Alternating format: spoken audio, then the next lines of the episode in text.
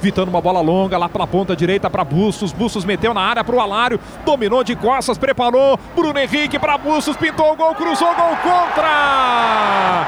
Piteco, gol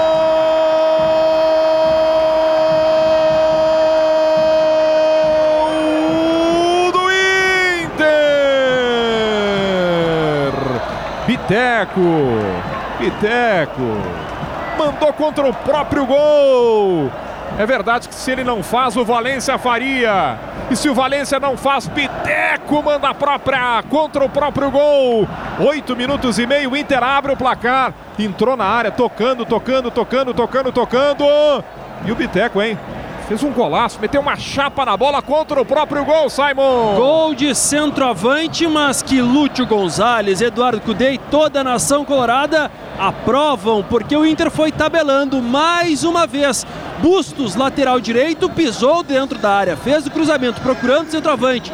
Biteco, que era volante, virou lateral direito, acabou tentando cortar com a perna direita para não se assustar, mandou para o fundo do gol sem chances, o Inter com Biteco contra, abre o marcador 1 a 0 Diogo. É, quase estava saindo outra jogada de ataque do Inter. O Inter está conseguindo encontrar espaços trocando passes. Sairia o gol se não fosse a infelicidade ali do Biteco. Faltou reflexo né, para usar a perna esquerda e não a perna direita. O fato é que o Inter já conseguia entrar na defesa do Brasil, que joga com uma linha de 5, outra linha de 4, mas sem drible, só com movimentação e passe vertical. O Inter já estava chegando. O Inter faz o cenário ideal.